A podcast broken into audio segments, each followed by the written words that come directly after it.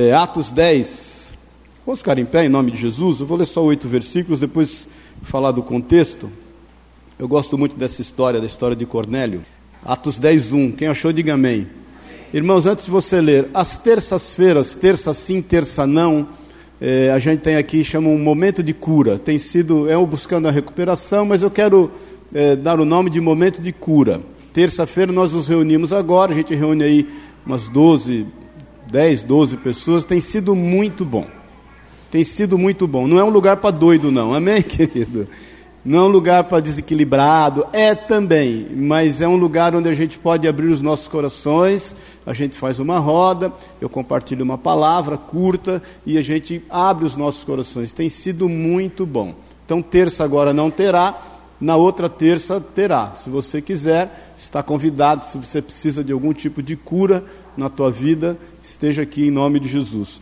Atos 10, 1. Morava em Cesareia um homem de nome Cornélio, centurião da corte chamada italiana, piedoso e temente a Deus com toda a sua casa e que fazia muitas esmolas ao povo e de contínuo orava a Deus. Esse homem observou claramente, durante uma visão, cerca da hora nona do dia, um anjo de Deus que se aproximou dele e lhe disse: Cornélio. Este, fixando nele os olhos, possuído de temor, perguntou: Que é, Senhor? E o anjo lhe disse: As tuas orações e as tuas esmolas subiram para a memória diante de Deus. Agora envia mensageiros a Jope, manda chamar Simão, que tem por sobrenome Pedro. Ele está hospedado com Simão Curtidor, cuja residência está situada à beira-mar. Logo que retirou o anjo, logo que se retirou o anjo que lhe falava, chamou dois dos seus domésticos e um soldado piedoso dos que estavam ao seu serviço, e havendo-lhes contado tudo, enviou-os a Jope. Amém? Pai querido, obrigado, Senhor, por estarmos aqui, obrigado porque o Senhor nos ajuntou aqui nesta manhã. Fala conosco, fala aos nossos corações. Obrigado por tudo que já temos visto e ouvido. Nós precisamos, desejamos mais de Ti, precisamos da Tua direção para as nossas vidas e é o que nós te pedimos em nome de Jesus. Nós levamos cativo todo o nosso entendimento mediante a obediência de Cristo Jesus e declaramos a liberdade do Teu Espírito Santo em nós, em nome de Jesus. Como tua igreja, repreendemos o que não é teu, o que não pertence a ti e declaramos só a liberdade do Teu Espírito Santo, em nome de Jesus. Amém e amém. Você só não deu um abraço no teu irmão ainda, né? Dá um abraço no teu irmão, dá um cheiro nele. Pode sentar-se. Deus é bom.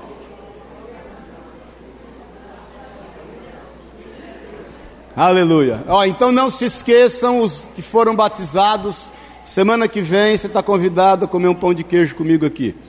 É, e a outra semana os irmãos que estão vindo à igreja. Queridos, eu gosto muito dessa história de Cornélio, eu gosto da pessoa de Cornélio, como a Bíblia narra acerca dele. E tem algumas coisas que a gente aprende com a história dele que eu quero compartilhar com você. não sei se você sabe, mas para te pôr no contexto, Cornélio era um centurião. Ou seja, ele era uma pessoa responsável por 100 homens.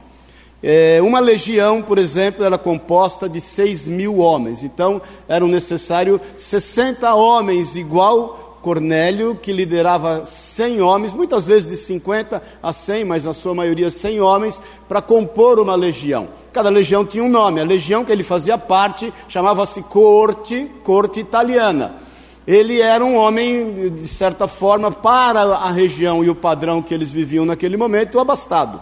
Ele tinha um soldo maior, ele tinha, ele tinha uma, uma representatividade, inclusive política, grande. Ele era uma pessoa respeitada. Ele estava longe de casa, muito longe de casa. Ele vem para Israel para servir Roma e ele não podia hesitar em, se precisasse fosse, sacar da espada para poder defender os direitos de Roma.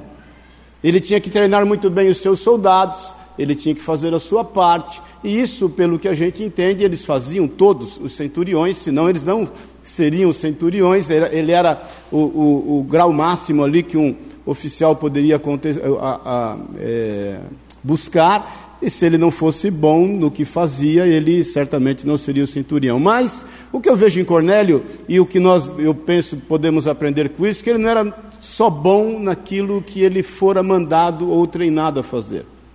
Haviam algumas outras características nele.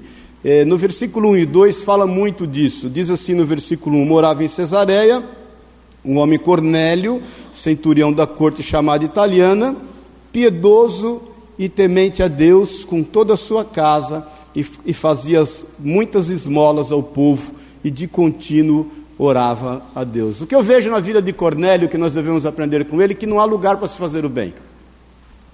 Muitas vezes a gente vai muito bem no nosso quadrado, não é verdade? A gente vai muito bem com aqueles que estão ao nosso redor, a gente vai muito bem quando a gente se depara com pessoas que a gente constantemente vê e isso faz parte da nossa rotina.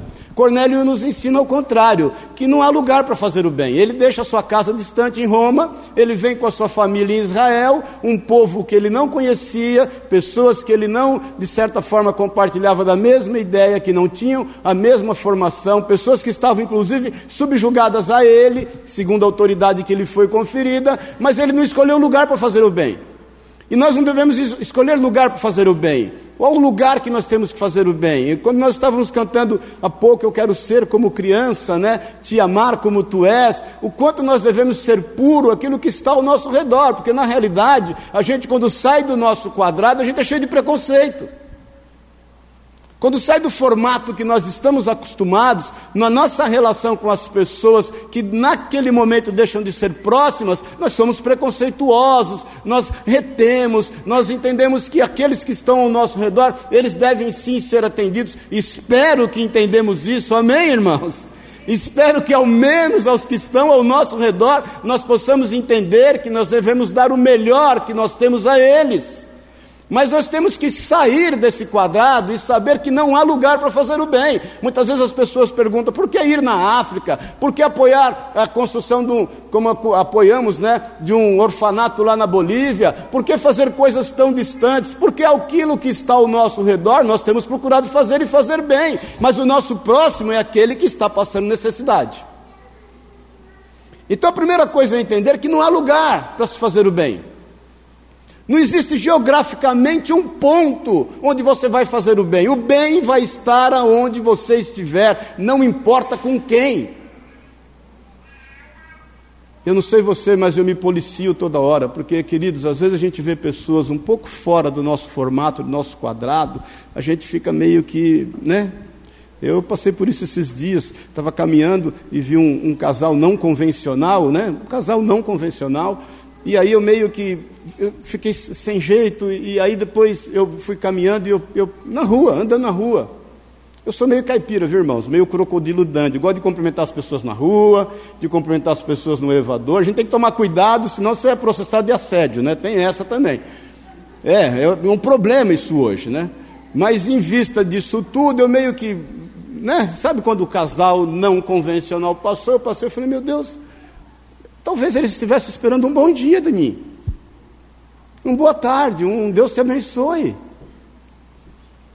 Mas a gente facilmente se fecha quando sai do nosso quadrado. São pessoas, é gente. O coração de Deus pulsa gente, gente, gente. Então a gente aprende com Cornélio que não há lugar. Se não há lugar, também uma outra coisa que a gente aprende com Cornélio é que a gente não faz o bem por ideologia ou por partidarismo. Porque às vezes nós somos convencionais demais, a gente tem dificuldade em fazer o bem para quem não concorda conosco. E quando eu te falo fazer o bem, não é só pôr a mão no bolso, é alguém que não concorda com você e você faz questão de dar a ele uma palavra contrária. Quando a Bíblia diz que a palavra branda aplaca o furor. Quando a Bíblia diz que o amor constrange. Muitas vezes nós temos dificuldade em fazer o bem com aqueles que discordam, destoam dos nossos pensamentos, da nossa forma de ser, de pensar, de agir, muitas vezes pautado até na palavra de Deus, mas o Senhor sentava com pecadores.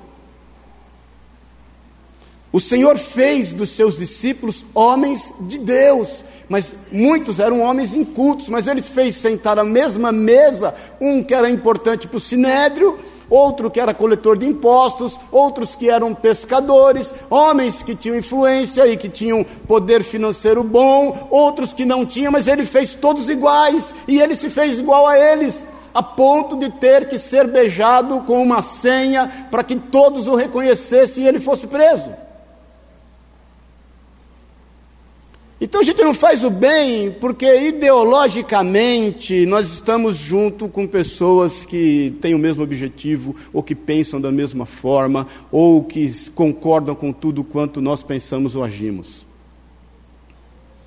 E eu já vi pessoas muitas vezes que quando são discordadas, vai lá e retiram o bem daquilo que eles fizeram. Já vi isso acontecer, queridos, algumas vezes. Ah, já que não concorda comigo, já que não, não dança na mesma música que eu estou dançando, eu também estou fora do futebol clube. Isso não é o nosso papel. Amém, queridos? Amém, irmãos. Bom dia, paz do Senhor. Porque senão a gente está em cima de um formato e a gente vira um clube. E quem não faz parte desse clube não tem direito a ir para a área de lazer. não pode descer para o play porque não pensa como nós, porque não anda como nós, porque não faz como nós fazemos. Se aquilo que nós fazemos é bom, nós vamos atrair as pessoas pela, pela própria prática daquilo que fazemos. Amém, querido? Se aquilo que falamos é bom, nós vamos atrair as pessoas pela prática do que falamos. Nós não precisamos forçar ninguém a nada. Onde Jesus estava, as pessoas vinham até ele, afluíam até ele. As pessoas são atraídas pela pessoa de Jesus que está em nós, o Espírito Santo habita em nós. Então a gente não precisa de um formato, a gente não, não, precisa de um modelo. Eu tenho falado muitas vezes, a igreja muitas vezes, ela tem perdido tempo naquilo que ela não deve fazer. Ela não deve fazer isso, ela não deve fazer aquilo, ela não deve fazer aquilo outro. Quando na realidade nós temos que investir tempo naquilo que nós devemos fazer. A gente deixa de fazer o que deve fazer por conta de estar investindo tempo naquilo que não deve fazer. Então nós não fazemos o bem simplesmente com pessoas que estão aqui ao nosso redor, que comungam da mesma opinião que conosco, que pensam da mesma forma que nós. Nós estamos à disposição para fazer o bem a quem quer que seja e que esteja ao nosso redor. E que com certeza, se o nosso discurso não for só um discurso, mas ele for uma prática, as pessoas vão ser atraídas para aí sim pensar como nós, agir como nós e andar como nós. O maior exemplo é a nossa atitude. Sempre digo o que Roosevelt falava: aquilo que você faz fala tão alto que eu não ouço o que você fala. Então a gente aprende isso com Cornélio. Ele trata tanto dos seus soldados como dos seus servos, os servos eram homens locais, como de toda a comunidade, com caridade. Ele dava esmolas no sentido de suprir a necessidade das pessoas. Eles não eram muitos cidadãos romanos, outros não estavam à sua disposição eh, na, na, sua casa para servi-lo, mas ele por onde andava, sem perguntar se a pessoa era cidadã romana ou não, se ela tinha uma prática pagã ou não, se ela fazia o que. Ele simplesmente fazia o bem.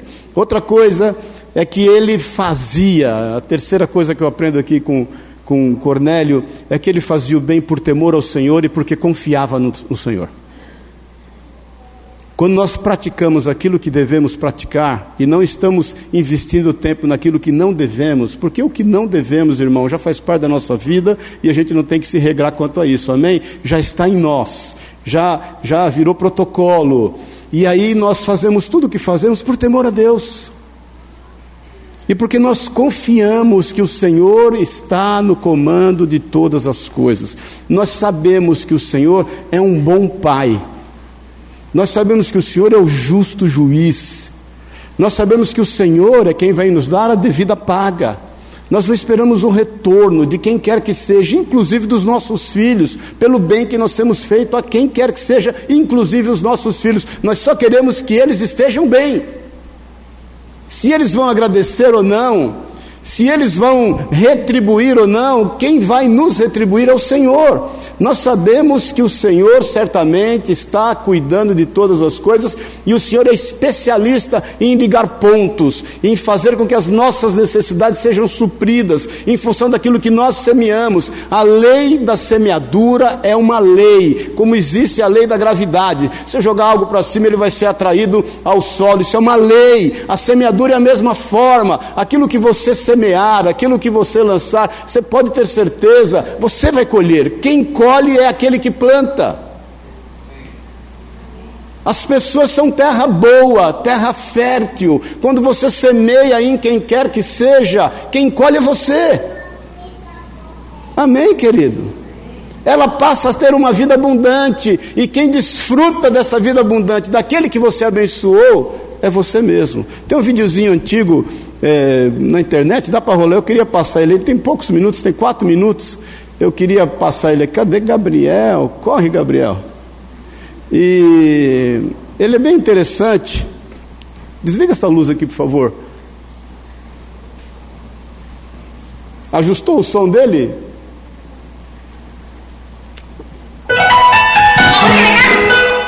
Opa!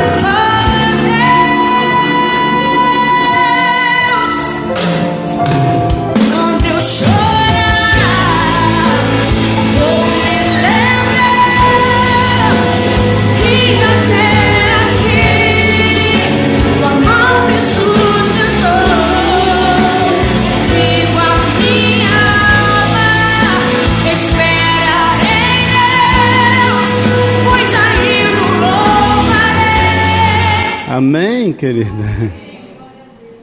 Você tem dúvida? Você tem dúvida? Isso é baseado em fatos reais. Você tem dúvida de que Deus faz gestão de todas as coisas?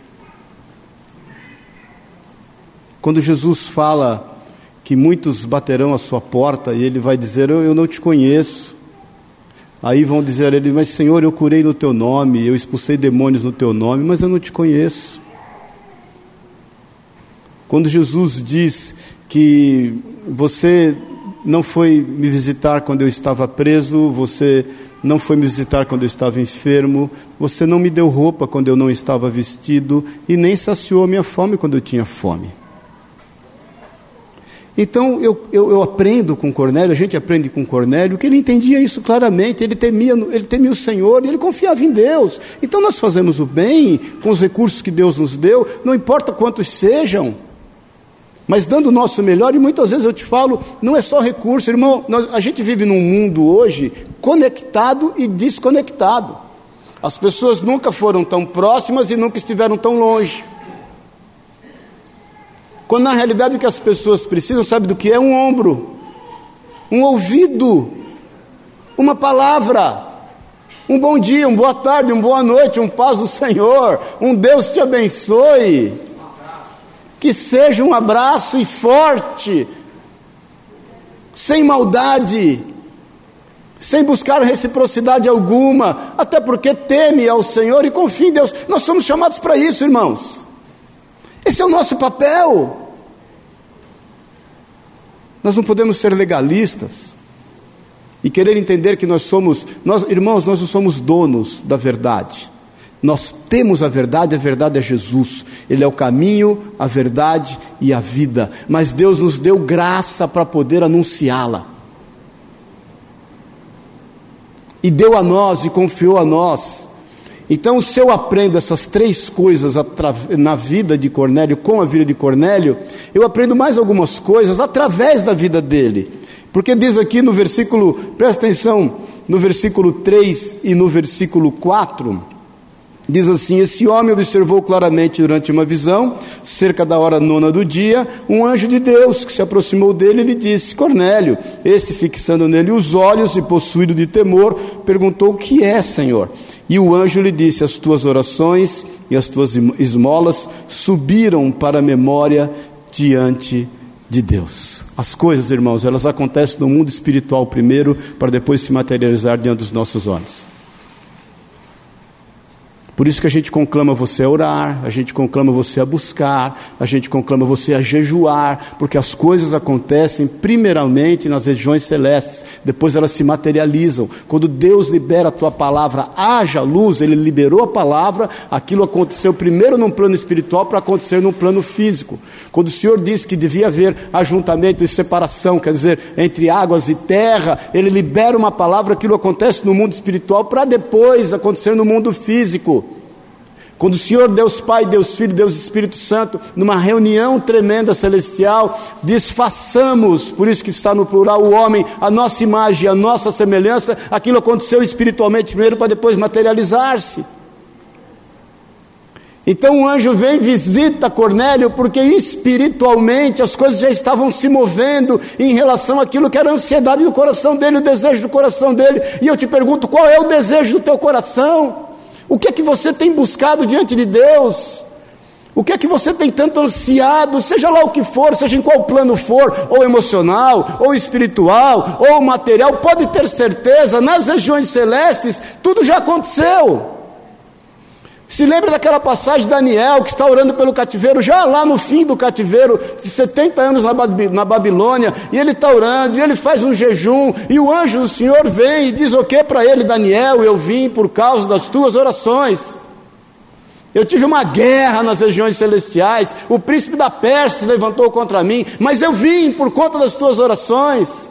Escreve aí tudo quanto vai acontecer, e o Senhor traz um renovo no coração de Daniel por conta daquilo que iria acontecer ainda materialmente.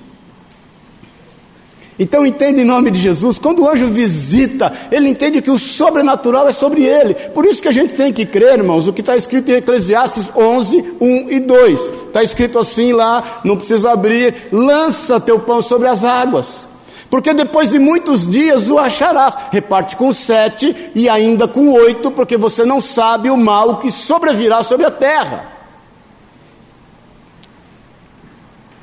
Então, espiritualmente, tudo já está disponível. Cornélio simplesmente, através das suas atitudes, se tornou habilitado para poder colher no tempo de Deus o que Deus tinha para ele. 1 Coríntios 15, 58. Coloca aí, eu quero ler com você o quanto nós devemos permanecer no Senhor, firmes e inabaláveis. 1 Coríntios 15, 58.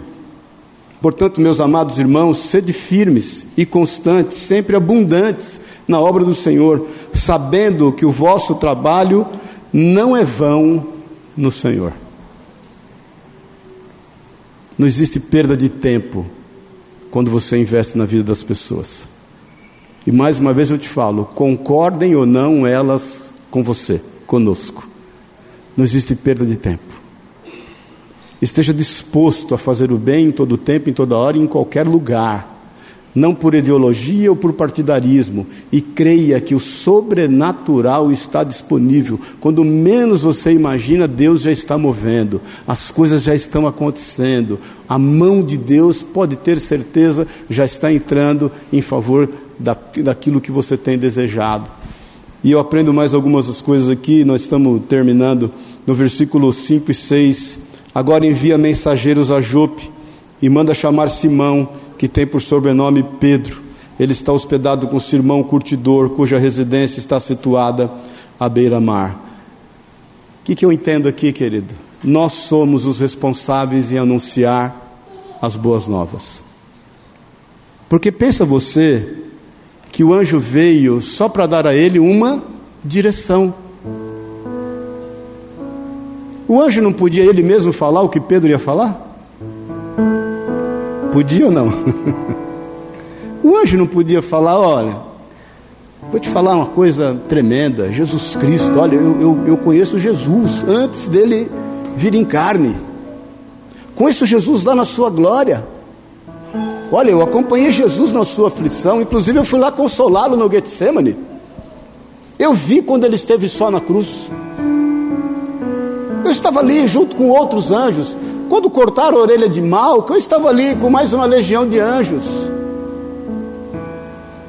Olha, Cornélio confia nesse Jesus, porque eu estava ali quando ele ressuscitou.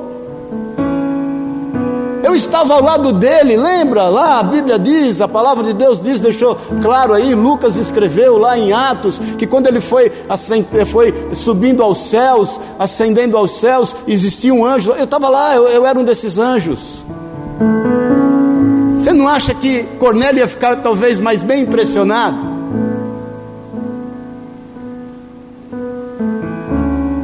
Essa responsabilidade, querido, é minha e é tua.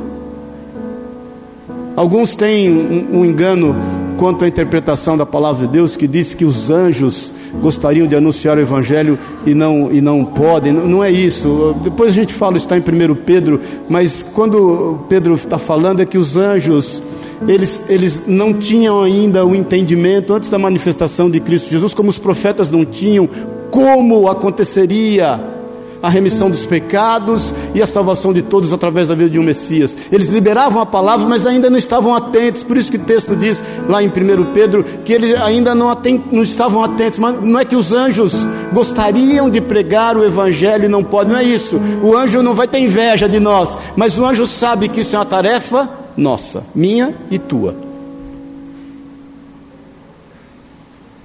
O fazer o bem compete a nós.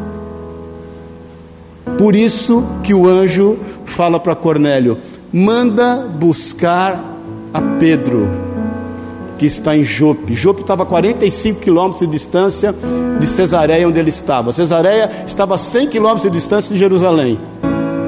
Cultura inútil, né? Mas é bom a gente ver. Porque 45 quilômetros, querido, é, eram dois dias de viagem, aproximadamente. E ele estava na casa de um homem, quando você lê na Bíblia, Simão o curtidor. Aí você pensa assim: esse cara era porque ele curtia bem a vida? Era um curtidor da vida? Não, ele era um curtidor de pele. Ele estava na casa de um homem que não era bem visto a sua profissão, porque ele se deparava com animais mortos. Não se esqueça que em Levíticos diz que o homem não pode, o, o, o, judeu não poderia ter contato com animais mortos, embora houvesse o sacrifício, mas não era uma profissão lá muito bem quista, não era uma coisa que cheirava bem, inclusive o aroma. Se você for lá em, em que é a Jope antiga, perto de Tel Aviv, A casa de Simão, o curtidor, está lá ainda. Deus age no sobrenatural, mas Ele faz as coisas acontecerem através da minha e da tua vida. Não adianta a gente estar orando para que Deus mova o milagre na vida das pessoas se a gente não fizer parte disso. Não adianta nós orarmos, jejuar, Deus, move o milagre, supra aquela vida, abre uma porta de emprego, opera o teu milagre, se você não se envolver com ela, se você não pegar o currículo dela, se você não quiser falar dela para as pessoas, se você não falar de Jesus para ela. Não adianta, Tiago diz, não adianta as pessoas virem com necessidade e você orar por elas e mandar elas embora com fome. Por isso que Tiago diz: Me mostra a tua fé e eu te mostro as minhas obras. Então o que eu aprendo através da vida de Cornélio é que Deus age no sobrenatural. Ele move, querido, ele põe os anjos para estarem ao nosso redor e nos livra de todo mal, para nos consolar, para estar conosco. Ele abre a nossa visão para que a gente veja o sobrenatural, mas nós temos que agir no natural.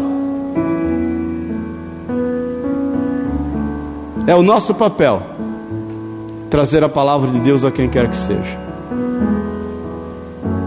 E eu aprendo também que Deus chama os improváveis. Podia ser Paulo, né? Paulo já era convertido, isso aqui é aproximadamente 12, 13 anos após a ascensão de Jesus. Paulo já era convertido. Paulo era mais aberto aos anseios dos gentios. Paulo tinha uma compreensão talvez maior quanto à necessidade desses gentios. Pedro não, Pedro não se esqueça que ele era do evangelho da circuncisão. Pedro estava muito dentro da caixa, ele andava bem no seu quadrado, ele não consegue discernir muita coisa. Por isso que a palavra de Deus diz, não precisa ler aqui, mas no texto diz que quando eles vêm chamar Pedro e ele tem essa visão, ele imediatamente, ó, presta atenção no versículo 7, logo que se retirou o anjo que lhe falava, chamou dois dos seus domésticos e um soldado piedoso dos que estavam ao seu serviço, e havendo-lhe contado tudo, enviou-os a Jope. Quando ele recebe uma direção do Senhor, o sobrenatural se manifesta através da vida dele, ele entende que ele tem que agir, ele age rapidamente, ele não dá margem a nenhum tipo de interpretação, nenhum tipo de pensamento. Portanto, irmãos, a gente aprende através disso que a gente tem que agir quando Deus nos dá uma direção, senão a gente fica pensando: será que é de Deus? Será que não é? Será que não vai me fazer falta? Será que a pessoa vai aceitar? Será que ela não vai se sentir humilhada? O que será que eu faço agora? Será que ele vai, se eu vou ser processado por assédio? Para, faça, obedeça, rápido. Não dá margem, querido. Não dá margem para que qualquer dardo inflamado do maligno venha alcançar a nossa mente e nos impedir de fazer aquilo pelo qual nós somos chamados a fazer. Então ele rapidamente chama Pedro, Pedro é o improvável. Quando você lê no texto que quando eles vão ali chamar Pedro, Pedro fala: Por que, que vocês vieram a mim? Por que, que vocês me chamaram? E Pedro, antes disso, tem uma visão. Lembra-se disso? Ele está com fome. E o Senhor faz com que ele veja, desce um lenço. E a palavra de Deus diz que muitos animais impuros. E o Senhor fala para Pedro assim: Pedro, mate e come. Ele fala: Não, Senhor, nunca toquei no animal impuro. Nunca na minha boca entrou alguma coisa impura. E o Senhor fala para ele, o quê? Não contamine, não amaldiçoe aquilo que eu purifiquei.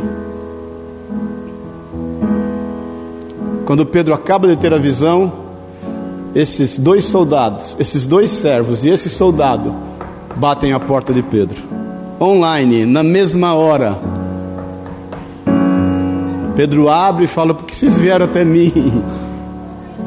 Aí eles compartilham: Olha, existe lá em Cesareia um homem chamado Cornélio, um homem bom, justo, temente a Deus, e que tem ajudado o povo do Senhor e ele tem invocado Deus em oração e ele pediu um anjo do Senhor para que viesse chamá-lo aqui. Pedro vai até lá e no versículo 24, no dia imediato entrou em Cesareia, um dia depois, é um dia de viagem, mais um dia, chegou no outro dia, saiu Cornélio, é, perdão, no dia de imediato entrou em Cesareia Cornélio estava esperando por eles, versículo 24, tendo reunido seus parentes e amigos íntimos. Deixa eu falar uma coisa aqui, irmãos. A responsabilidade daqueles que estão caminhando conosco é nossa. Amém? Vou repetir. A responsabilidade daqueles que estão caminhando conosco é nossa. Cornélio sabia disso. Ele chama todos os seus parentes e seus amigos íntimos, porque ele sabia que Pedro anunciaria a eles algo que eles ainda não entendiam. Eles buscavam sem entender. Eu quero fazer um desafio para os, especificamente para os pais de família aqui. Quem é pai de família aqui? Pisca. quero fazer um desafio a você. Porque nós, como pais de família, confiamos muitas vezes a responsabilidade sacerdotal da nossa casa às nossas mulheres. Por quê? Porque as nossas mulheres são mais afeitas à oração. Porque isso é uma qualidade das mulheres. E muitas vezes nós descansamos nisso. Então eu quero te fazer um desafio a tomar a responsabilidade sacerdotal da tua casa. Cornélio entendeu isso. Ele sabia que ele tinha uma responsabilidade sacerdotal para com aquela casa e aquela família. Eu quero te desafiar a se mover em oração, buscando em Deus a solução de todas as coisas no que diz respeito à tua casa. E você vai ver o mover de Deus na tua vida. Você vai perceber a autoridade que Deus te deu e a unção que está sobre a tua vida. Eu quero te desafiar você, homem da casa. Talvez você não seja o pai da família, mas você é o arrimo dessa família. É você que tem caminhado junto com os que estão na tua casa, e Deus tem levantado a tua vida para ser esse homem dentro desta casa. Eu quero te desafiar a orar, a pagar um preço de buscar diante de Deus uma forma de Deus agir na tua família. Amém, irmãos. Paz do Senhor. Porque a gente acha bonito, né? Glória a Deus, as mulheres vão orar por um mês e vão jejuar. E a gente sabe vai fazer o quê? Muitas vezes vai para a praia, vai jogar bola, vai torcer para o Corinthians ou para o Palmeiras, ou seja lá o que for. Está se preocupando com a comida que a gente vai pôr dentro de casa. O que eu não estou falando que é algo errado quanto a isso, mas a nossa preocupação e o nosso desejo vem antes disso porque é Deus quem supre e provê todas as coisas. Amém, irmãos? Então eu aprendo, através da vida de Cornélio, que ele tinha responsabilidade espiritual sobre a sua casa. Porque é muito bom nós fazermos o bem, não importa quem, não importa o lugar, não importa a ideologia da pessoa, ou seja lá o que for, nós não fazemos por ideologia ou partidarismo. É muito bom a gente saber que o Senhor vai nos retribuir, é muito bom nós entendermos que nós confiamos nele e nós temos temor ao Senhor e que certamente ele vai fazer a sua parte. É muito bom nós sabermos que o Senhor quer que a gente esteja envolvido no processo de salvação na vida das pessoas. Nós é que vamos instruí-las, nós é que vamos falar a elas do amor de Deus. Já te falei, você não é dono da verdade, mas você detém uma verdade que precisa ser compartilhada e compartilhada com amor e graça. É muito bom nós entendermos e praticarmos isso, mas é muito bom nós sabermos o nosso papel a começar da nossa casa. Então, quando você casou, olha aqui para mim. Quando você casou, você plantou uma igreja. Amém, irmãos. Quando você disse o sim para essa santa, quando você fez com ela uma aliança, quando você fez para com ela votos, sabe o que você fez? Você plantou uma igreja. A tua casa é o teu rebanho. Amém, irmãos? Aí você vai ver essa mulher orar como se deve, e vai ver o fruto de Deus na sua casa. Amém, queridos. Último versículo, e nós estamos terminando. Versículo 44. Depois leia o capítulo 10 inteiro. Ainda Pedro falava estas coisas, porque ele anuncia o Evangelho, fala do amor de Cristo, declara daquilo que eles precisavam ouvir. Todos recebem aquilo, aquela inquietação que havia no coração deles já não havia mais.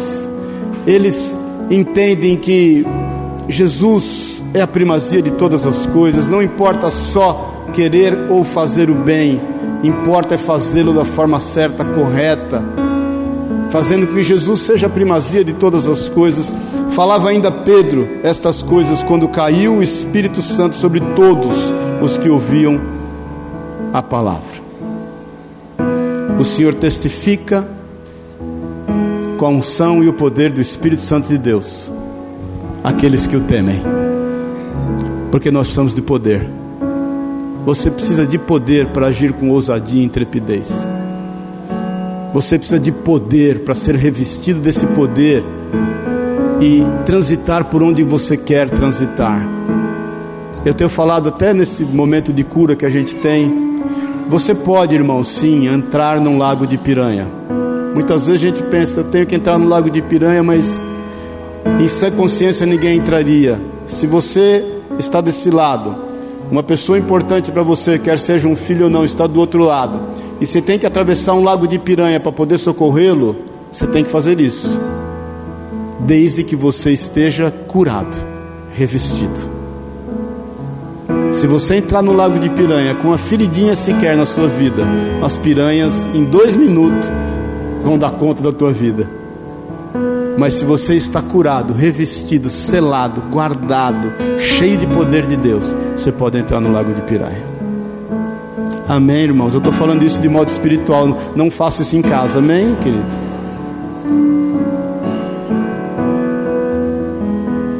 Você é o Cornélio desses dias. Você, homem e mulher, aqui é o Cornélio desses dias. Deus nos chamou e nos capacitou e nos deu competências para fazer o bem. Você tem recursos o suficiente para ajudar aqueles que estão ao teu redor. Pode ter certeza.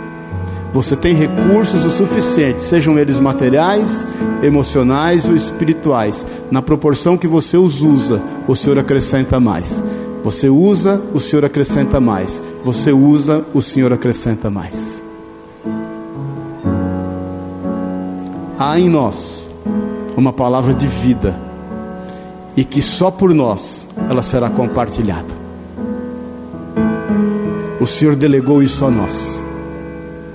As pessoas estão aí, dispostas a ouvir. Muitos vão precisar ser cutucados, mas Deus vai nos dar graça. Amém, queridos?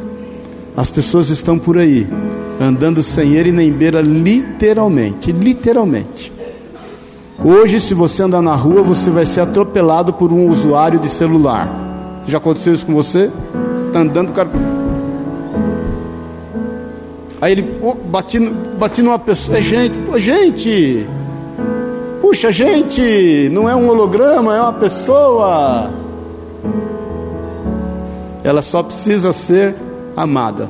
Você pode nesse cutucão dar outro cutucão nela. Não é isso que Deus nos chamou a fazer. E você pode abraçá-la e dizer: Tamo junto. Me dá teu zap aí que eu vou te mandar um zap hoje ainda falando do amor do Senhor sobre a tua vida. Amém, queridos? Vamos ficar em pé em nome de Jesus.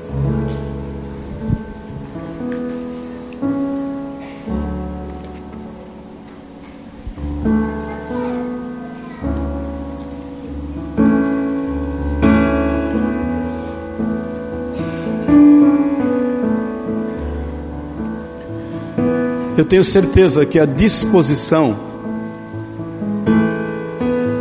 querer fazer o bem está sobre todos nós. Tenho certeza absoluta. Porque isso é intrínseco ao ser humano. A vida e o príncipe deste mundo que tem norteado a vida de muitas pessoas não tem permitido isso acontecer. Mas quando nós agimos como uma criança, criança, num primeiro momento, ela é egoísta, não é verdade? Por, por conta de maturidade. É meu, não quero, mas passa um tempo, eu estava vendo aqui as duas menininhas, aí passa uma, olha para outra, é, aí ela fica olhando como quem diz: Você não vai vir mesmo? Será que a gente. Isso faz parte da nossa vida? Eu quero te fazer lembrar todo o bem que você já fez. E eu quero também te fazer lembrar o porquê você parou. Talvez você tenha sido decepcionado, decepcionada, isso gerou um trauma. Talvez você tenha sido traído, traída, isso te gerou também um trauma, uma amargura, o negócio aprofundou um pouco mais. Talvez a pessoa que você ajudou se levantou contra você mesmo se levantou com difamação e calúnia, isso, né? Eu só posso te dizer uma coisa: bem-vindo ao clube. Pega a senha, entra na fila, que ela é grande. Todos nós passamos por isso. Mas nós não podemos parar. Que o Espírito de Deus quer ministrar no meu e o teu coração hoje é que nós não podemos parar. Eu quero te desafiar a voltar a pegar o caminho de volta. Não importa o quanto você foi traído, traída, o quanto você foi decepcionado, decepcionado, não importa, querido, não importa. Tem muita gente precisando da gente. E aqueles que não foram responsivos àquilo que Deus tem para a tua vida, espera o tempo passar. Espera o tempo passar. Eu compartilho com você como pastor. Eu já tive muitas decepções nessa área, muitas. Porque a gente sempre abriu a nossa vida, a nossa casa, os nossos negócios à disposição literalmente das pessoas. E eu já vi tanta coisa, tanto milagre, gente de ficar, gente se ajuda, fala o que foi, tudo que é necessário. Aí a pessoa pisa na bola, mas ela não pisa, ela rola na bola, ela fura a bola com a faca, ela joga a bola na sua cara. E eu sempre falei para você ali, ora, vamos orar, eu não vou mudar. Eu não vou mudar.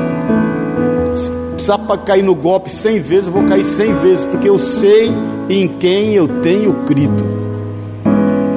Eu não vou mudar. Eu decidi não mudar. Aí passa tempo. Tempo eu te falo 15, 20 anos a pessoa vem e fala: Ó, oh, lembra, eu queria te pedir perdão. Tá valendo. Tamo junto. Tamo junto. Então eu te falo, eu posso te falar com toda a experiência, irmãos. Vale a pena. Vale a pena. Abra a tua vida, abra a tua casa. Abra sem reservas, abra o teu bolso. Confie em Deus, creia no Senhor. Ele vai te honrar. Eu te falo como experiência, Deus me honrou em todos os meus sonhos e tem me honrado e me honrará muito mais ainda. Mas eu decidi não mudar. Eu decidi não agir em relação às circunstâncias. Eu decidi não reagir em função à atitude das pessoas. Te falo isso em bom e alto som para a glória de Jesus. Tem gente que anda comigo aqui há 30 anos. E eu espero ser até a volta de Jesus a mesma coisa. É o nosso papel. Amém. Eu passei uma vez, assim, só uma vez um testemunho rapidinho. Eh, a gente estava em Pouso Alegre morando ainda.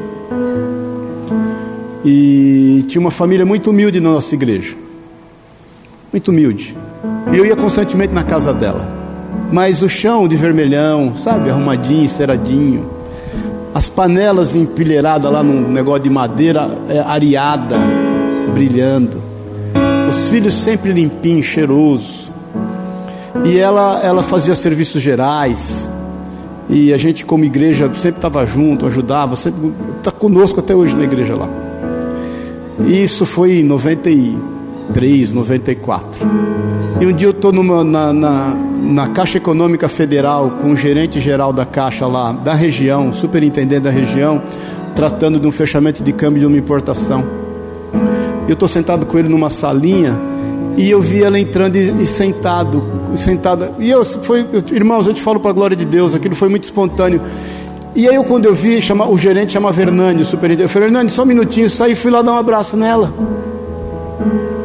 Falei, oi, dona Inês, feliz a senhora está aqui, dei um abraço nela, tudo.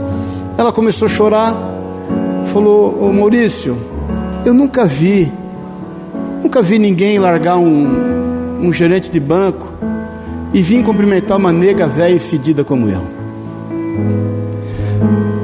Aquilo ficou tão forte em mim que eu pensei, puxa vida, ela pensa de si aquilo que o mundo quer que ela pense. Porque ela não é uma nega velha e fedida. Ela é uma querida e amada do Senhor. Ela me abraçou, fiquei feliz. E aí eu falei para Hernani, rapaz, atende logo ela ali. Pede para alguém atender ela rapidinho. Então, meu querido, eu não sei você, mas eu não quero mudar. Sou feliz assim. E bem feliz. E te falo de carteirinha com todos os traumas que eu já vivi na minha vida. Com todas as decepções que eu já tive.